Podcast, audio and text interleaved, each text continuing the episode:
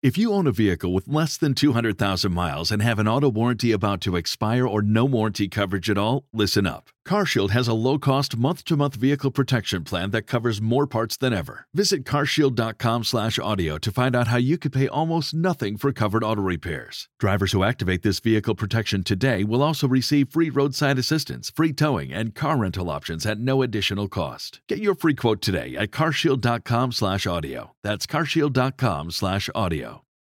It's beginning to look a lot like Christmas. Zona Value, el Club de los Inversores Inteligentes, patrocina el consultorio de fondos. Consultorio de fondos con Daniel Pérez, él es el lector de fondos de Zona Value. Daniel, ¿qué tal? Buenos días.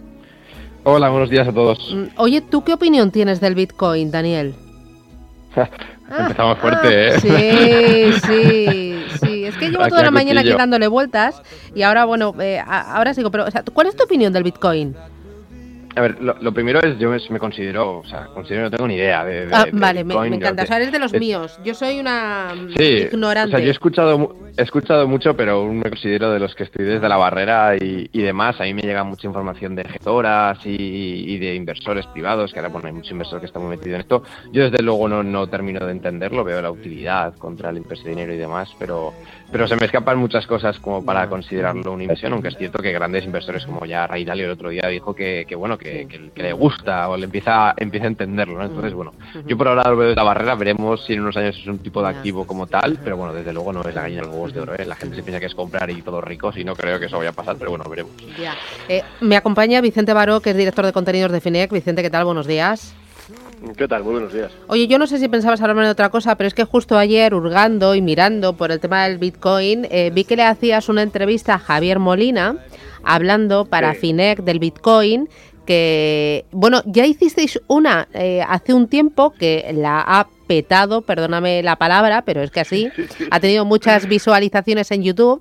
Y la que habéis Sí. hecho esta misma semana, ¿no? Aprovechando que el Sí. Bitcoin vuelve a dispararse y está ahí en los 20.000 dólares, pues va por el mismo camino. ¿Tú qué opinión tienes, Vicente, del Bitcoin?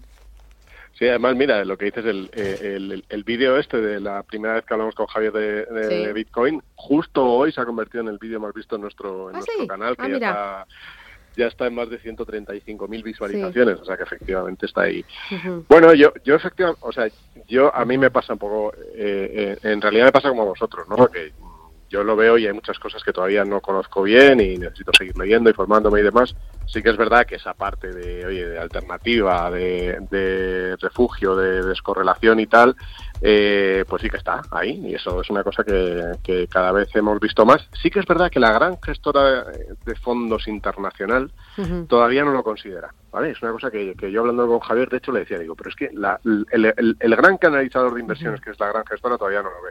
Pero es verdad que cada vez más inversores privados, particulares, grandes, sí que lo están viendo, con lo cual, eh, ojito con eso, sí, sí, sí, sí. Eh, además es que o sea, ha- hay muchos, eh, porque eh, el- la semana pasada fue el BBVA el que decía que iba a operar, iba a permitir a sus clientes en la compra-venta de criptoactivos, el primer banco Mm. español, será a partir de 2021, pero también hace unos poquitos días fue ING y luego por parte de las gestoras, eh, Fidelity, eh, JP Morgan, las grandes, se están sumando a esto de Mm. los eh, activos digitales.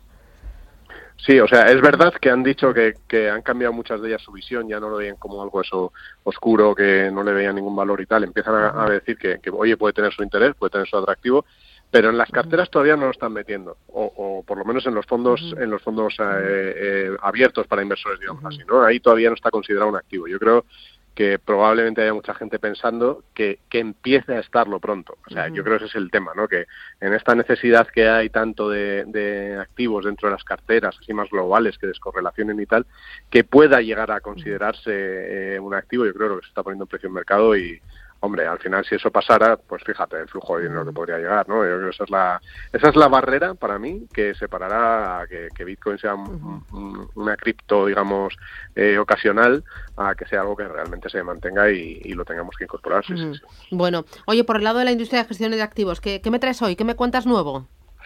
Bueno, yo te quería contarme un poco cómo los, los fondos que, que, que más han estado, que más están creciendo, los fondos que más bien están entrando, en, en el caso de los tanto de los fondos españoles como los planes de pensiones, que bueno es, es, es curioso la, la, diferencia en realidad porque en lo que más está entrando dinero estos últimos meses es en, fondos de inversión pues como de un carácter muy conservador vale fondos de pues eh, por ejemplo los Santander Horizonte con, con una rentabilidad eh, eh, buscada pues que 0,4 0,5 y, y han atraído muchísimo dinero.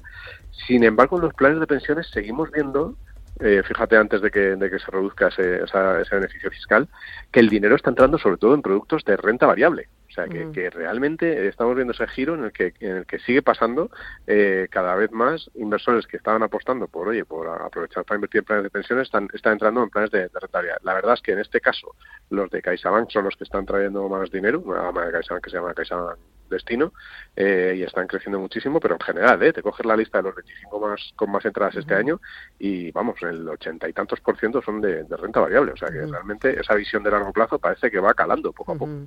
Eh, oye, y ya mirando a 2021, em, o sea, cuando hablas con eh, las gestoras, cuando hablas también con los asesores financieros, ¿qué te dicen del próximo año? Dame dos, tres titulares.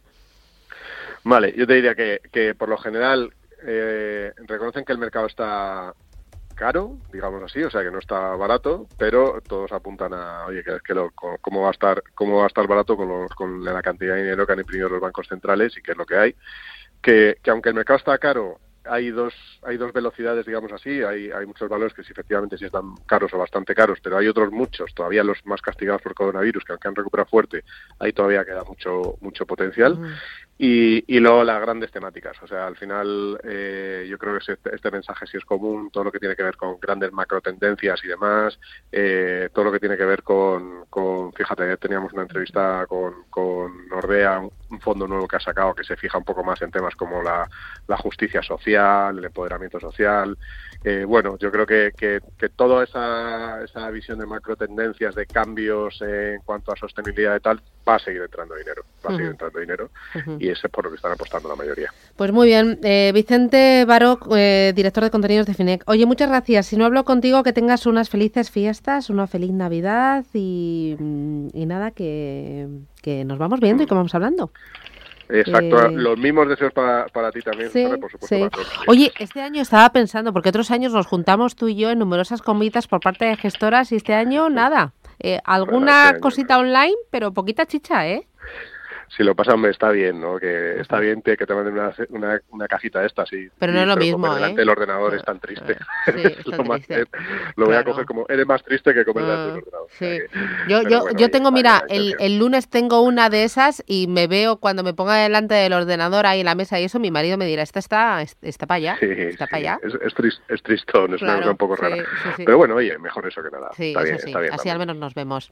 Oye, gracias, Vicente, y un abrazo fuerte. Cuídate. Un abrazo. Eh, oye, Daniel, ¿vosotros cómo lo veis de cara al año 2021? ¿Dónde veis ahí la, la oportunidad? ¿En qué activos? ¿En qué tipo de fondos? Sí, pues mira, ahora es un momento de estos de mucha reflexión, ¿no? Porque entre que es final de año, se ha dado el giro del value y Europa que están tirando más, es como que se ha roto el esquema que llevábamos siendo durante el último año, incluso de los últimos años, ¿no? Que parecía que el value y Europa no tiraban. Y ahora pues justo se ha llevado un mesecito esto que se ha dado toda la vuelta y, uh, y, veremos, veremos. Desde luego es un momento de reflexión. Nosotros sí que vemos que, que, los mercados están corriendo mucho y que ahora mismo tenemos que ver un poco, bueno, pues la integración de la vacuna y demás. Quizás es el gran, el, la gran duda, ¿no? Porque la vacuna está ahí, pero Estados Unidos y Alemania están registrando prácticamente récords de, de contagios y fallecidos por desgracia. Así que vamos a ver un poco, ¿no? no yo creo que estamos unas semanitas de cautela, de, de ver cómo van haciendo todos los acontecimientos y de bastante reflexión, ¿no? Ahora cuando sea el cierre del año y veamos un poco el cierre de categorías más rentables, productos que han ido mejor y, y valoraciones, pues eh, un buen momento para hacer el típico outlook y ver un poco cómo está el año que viene, ¿no? que ya están todas las gestoras con ello y a ver eh, qué ideas nos dan. Uh -huh. eh, voy con los oyentes 915331851, si lo prefieren 609224716. Oye, antes de nada, me preguntan mucho por el tema de eh, inversión socialmente responsable e inversión de impacto. ¿Es lo mismo? ¿Cómo saber si uno está comprando uh -huh. un fondo que eh, lleve la marca ISR? Sí, aquí, aquí hay tres, tres no, no, hay una estandarización clara aún, entonces yo tengo mi propia diferenciación, pero para mí son tres cosas, ¿no? Están los fondos que aplican criterios ESG, por un lado, luego están los fondos que aplican criterios ESG y que son temáticos para mí. Y luego están los que son fondos de impacto que sí que tienen una voluntad más social pura y no tan vinculada a la rentabilidad, ¿no? que esos quizás están en otro cajón. Los dos primeros, pues tú puedes tener un fondo un global, un fondo de rentabilidad normal, que sea simplemente ESG, que tenga las patas de sostenibilidad en su criterio de análisis y, y demás, que de estos hay un montón. De hecho, muchos inversores me dicen, quiero fondos ESG. digo, pero si la mitad de tu cartera es ESG y no lo sabes. Porque muchas gestoras ahora, como bien sabrás, como Roico o Morgan Stanley, pues la mayoría de sus fondos ya son socialmente responsables, o sea, son por definición ESG, ¿vale? Luego tenemos los fondos temáticos, ¿no? Y aquí entraríamos a lo que la gente asocia a ESG, ¿no? Por ejemplo, un fondo que invierta contra el cambio climático, el tema de las energías limpias, eh, agua, eh, en fin, todo este tipo de, temáticas, ¿no? Que evidentemente pues tiene la pata de socialmente responsable y luego encima que invierte en temáticas, ¿no? Está esta diferenciación eh, que creo que es bastante clave, ¿no? Ah, yo como los veo, pues a mí me gustan, creo que es una temática que los flujos de capital van ahí y los flujos de capital al final generan rendimientos y que los inversores cada vez tienen más conciencia, ¿no?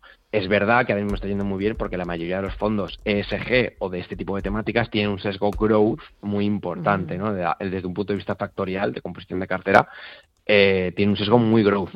Entonces, claro, han tenido un viento de cola durante los últimos años que también está, pues bueno, haciendo un poquito la, les hace la, vida muy fácil, ¿no? Por así decirlo. Sobre cómo saberlo, esto es difícil, ¿no? Ahora mismo cada vez hay más emisores. Eh, Morningstar, por ejemplo, se está poniendo las pilas con el tema de los globos para ver eh, los, bueno, realmente son planetas, para ver lo sostenible o no que, su, que es un, un fondo. Cada, hay muchos emisores externos, luego están las diferentes eh, asociaciones a las que se pueden inscribir las, las gestoras, ¿no? Aquí ya hay mucha dialéctica y aquí ya es, bueno, también eh, lo que nos creamos el discurso de cada gestora, que esto también, pues ya sabes que aquí hay mucho marketing y ahora se han subido todas a la ola.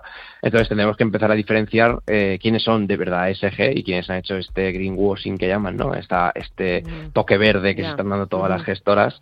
Y a partir de ahí, pues ver, pero bueno, a mí sobre todo el tema de las temáticos creo que es donde el inversor lo ve todo más claro. Creo que ese es el punto donde sí que es evidente, ¿no? Que, hay un toque eh, social más importante. Muy bien. Oye, me voy con los oyentes. María, buenos días. Buenos días y muchas gracias. Mire, yo estoy pensando entrar en el Robeco Global Consumer Trend y en el Capital, no, Capital Group New Perspective. Ah, estoy intentando, sí, pero estoy intentando o, por internet conseguir la, la letra asociada para que no sea para riesgo divisa, para que no tenga riesgo divisa y no lo logro. Primero, las preguntas son si le parece adecuado entrar ahora o es mejor esperar y luego la, lo que le les asocia para que sean riesgos sin uy, fondos sin, sin riesgo divisa. Muy bien, pues gracias. Bueno, con el New Perspective te han dado ahí en el que yo lo sé. Sí, sí. Que ya te derrites. Se le han iluminado los ojos, María. Ya. Sí, sí. este fondo ya, que de cabeza, ya sabéis que me encanta. En cualquier momento. Siempre es buen momento para aportar a Capital no, desde, desde luego, eh, sobre la primera pregunta, si es momento, bueno, esto ya es una pregunta más compleja, ¿no? Eh, evidentemente los fondos es de largo plazo y nunca hay que pensar si es momento porque va a caer o tal, porque son, bueno, nadie tenemos la, la burbuja de la, bola de cristal, ¿no? Sobre los dos fondos, bueno, el Roberto, el Robeco Consumer Trends es un fondo que ha tenido muchísimo rendimiento en los últimos años, es un viejo conocido por su sesgo growth y por, bueno, por las Amazon y todas las tecnologías que tiene, porque la gente piensa, es muy importante, ¿no? Consumer Trends, ¿será defensivo o cíclico? Pues no, está hasta arriba de tecnología porque solo tiene eh, los temas de e-commerce y todo este tipo de cosas, en fin, bueno, tiene un sesgo tecnológico muy importante de ahí su crecimiento, ¿no? Eh, me gustan ambos fondos, así que en ese sentido ningún problema. Sobre el tema de la divisa cubierta, pues bueno, el inversor verdad verá que cuando entra en el fondo, eh, pues pone Capital Group New Perspective, Lux y luego una letrita que suele ser la B. La B en este caso de Capital Group es la de la clase retail, la normal.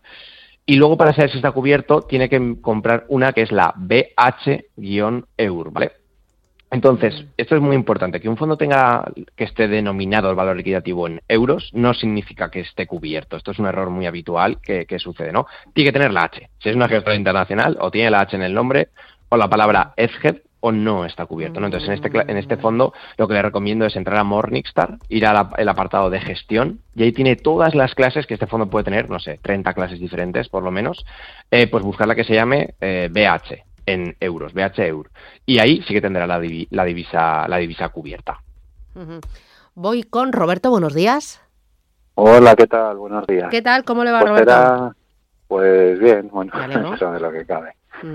Así que mi pregunta era, quería invertir en gas natural a través de fondos, pero no veo así, sobre todo que tengan gas natural, no que tengan 50.000 cosas, y veo solo ETFs y eso, entonces a ver si me podía ayudar. Venga, pues os dejo la línea libre. Vale, gracias, muy amable pues pregunta muy nicho, ¿vale? Eh, en este caso, si quiere ir a, una, materia prima en concreto, como bien ha dicho él, son casi todo ETFs, ¿no? no, no igual sí que hay fondos, ¿no? Que haya algún gestor que se dedique a invertir en gas natural de forma activa, pero es algo tan nicho que es, que es muy difícil, ¿no?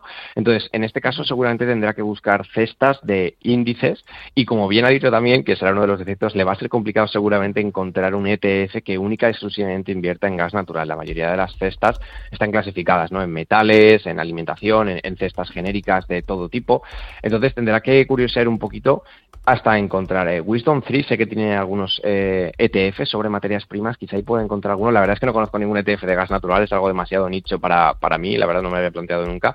Pero lo que sí que estoy bastante seguro es que tendrá que ser vía un ETF y seguir un mercado. Eso prácticamente seguro porque, porque vamos, o eso o vía derivados, que vía derivados igual sí que tiene algún derivado sobre, sobre algún tipo de gas natural, pero bueno, no soy un experto en, la materia, así que siento no puedo ayudarle mucho más. Muy bien. Eh, oye, voy con eh, la última. Eh, mira, uno de los oyentes, que además es bastante interesante, dice, ¿qué tres fondos de bajo coste recomendaría? dice, por ejemplo, para un plan de pensiones. Dice, sería, eh, quería un plan agresivo, o sea, perfil agresivo. Dice, tres fondos de bajo coste. Dice, un Vanguard. Es que me pone aquí con muchos emoticonos. Hello, oyente, residente en Reino Unido, me dice. Oyente español, residente en Reino Unido, me pone palmaditas y estoy aquí como, qué gracia.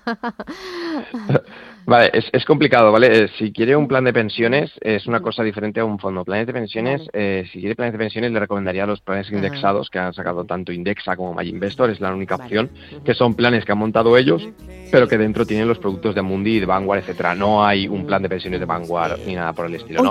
Si busca... Dime. Eh, no, no, rápido, perdona que te corta.